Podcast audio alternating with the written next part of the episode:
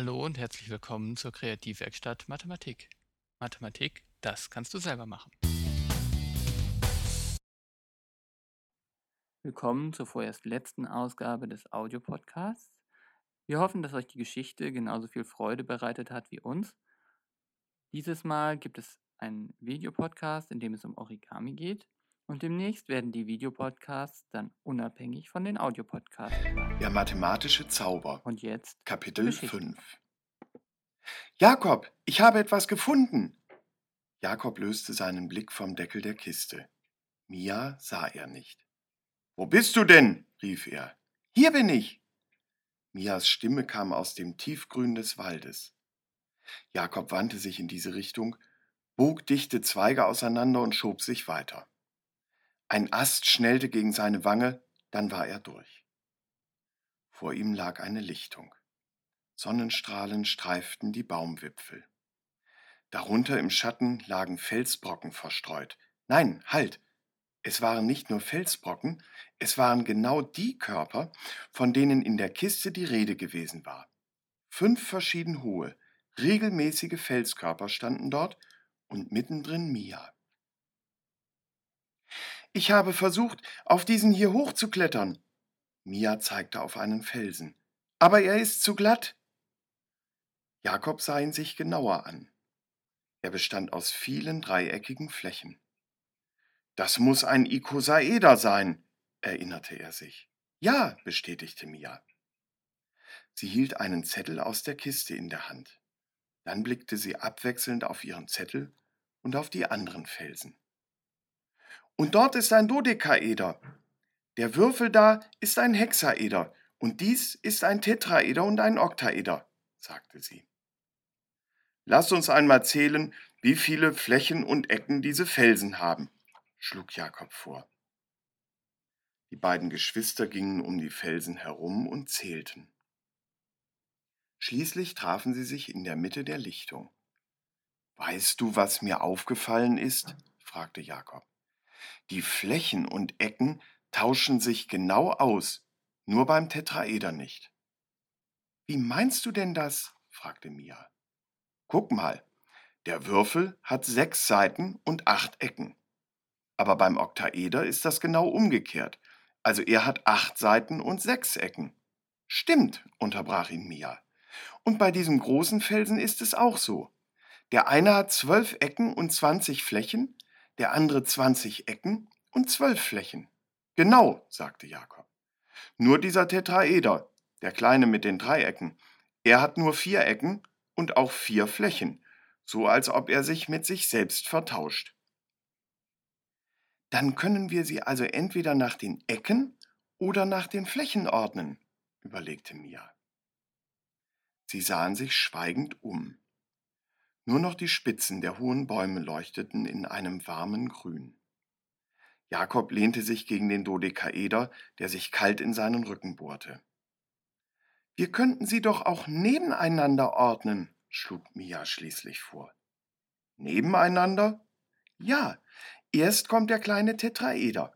Dann kommen nebeneinander die beiden mit den Zahlen 6 und 8. Ganz am Ende sind dann die Körper mit der 12 und der 20. Kaum hatte Mia ausgesprochen, knackte es um sie herum. Jakob spürte ein Zittern an seinem Rücken. Er schwankte. Die Felsen bewegen sich, rief er. Pass auf, Mia! Mia und Jakob liefen zum Waldrand. Mit offenem Mund beobachteten sie die Lichtung.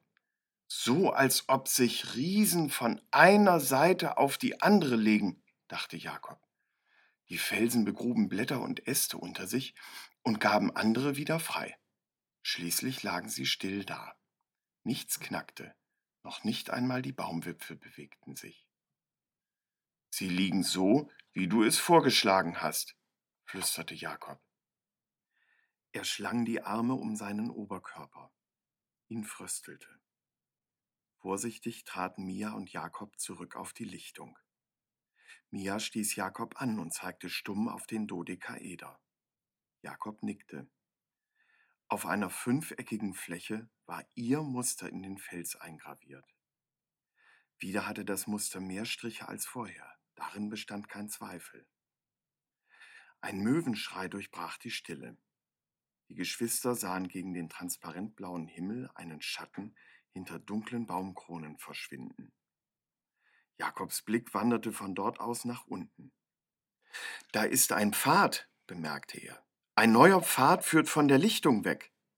Mia nickte. Mir kommt es vor, als ob es am Ende des Pfades wieder heller wird, sagte sie. Der Pfad lag vor ihnen. Sie mussten ihn nur betreten. Doch keiner von beiden bewegte sich. Stattdessen setzte sich Jakob auf den Waldboden. Wo waren sie nun alles schon gewesen, ging es ihm durch den Kopf. Am Strand, auf dem Steg, in der Halle, im Felsen und nun hier im Wald. Und alles hatte auf dem Dachboden angefangen, auf dem Dachboden ihrer Großeltern. Mia, Jakob! Jemand rief nach ihnen. Die Geschwister sahen sich an. Mia, Jakob, kommt ihr herunter? Das Abendessen ist fertig. Das war die Stimme ihrer Großmutter. War sie auch hier im Wald? Jakob wollte etwas rufen, stockte aber. Konnte sie ihn überhaupt hören? Mit einem Mal verschwanden die Bäume um ihn herum, dann die Felsen, schließlich die ganze Lichtung. Jakob hörte ein schnelles Pochen, sein Herz. Die Luft fing an zu flimmern, und Jakob schloss die Augen. Etwas drückte auf seinen Schoß. Was war denn das? Jakob öffnete die Augen. Das Buch! Auf seinem Schoß lag das Zauberbuch. Schnell blickte er zur Seite. Da stand auch Mia. Der Dachboden, rief Mia. Wir sind zurück. Tatsächlich. Sie waren zurück auf dem Dachboden. Es roch nicht mehr nach Tannen und Laub, sondern nach alten Kisten, Kleidern und schrumpeligen Äpfeln. Genau so, wie es sein musste. Jakob blätterte vorsichtig im Buch. Seite um Seite war mit Schrift gefüllt, aber es war zu dunkel, um noch etwas zu erkennen. Dann stieß er auf leere Seiten. Schnell schlug Jakob das Buch zu. Das Licht ging an, Mia hatte den Lichtschalter gedrückt. Jakob stand auf und wuchtete das Buch zurück auf den Tisch. Die Geschwister sahen sich das Muster auf dem Buchdeckel an.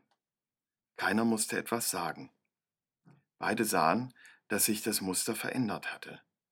Es war das gleiche, das sie auf dem Felskörper gesehen hatten. Noch einmal schlug Jakob das Buch auf, aber nur die erste Seite. Dort standen die Zeilen, die Mia und ihn begleitet hatten. Jakob las. Die Idee trägt dich fort. In Gedanken verschwinden, verlieren und finden. Wo ist dieser Ort? Der Weg ist ganz dein. Mathematisch entdecken? Ein Irrweg kann necken, doch findest du heim? Jakob dachte an den Pfad, der von der Lichtung wegführte. Wo er wohl endete?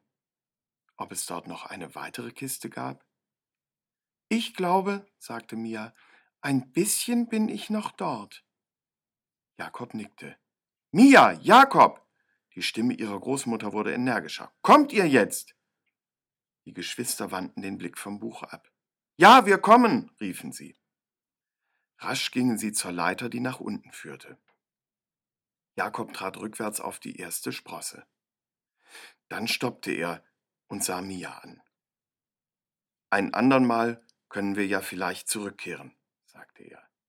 Mia nickte. Das machen wir, antwortete sie und lächelte. Das war der mathematische Zauber, Kapitel 5 von Annika Wille, gelesen von Steffen Hahn. Und jetzt zum Videopodcast.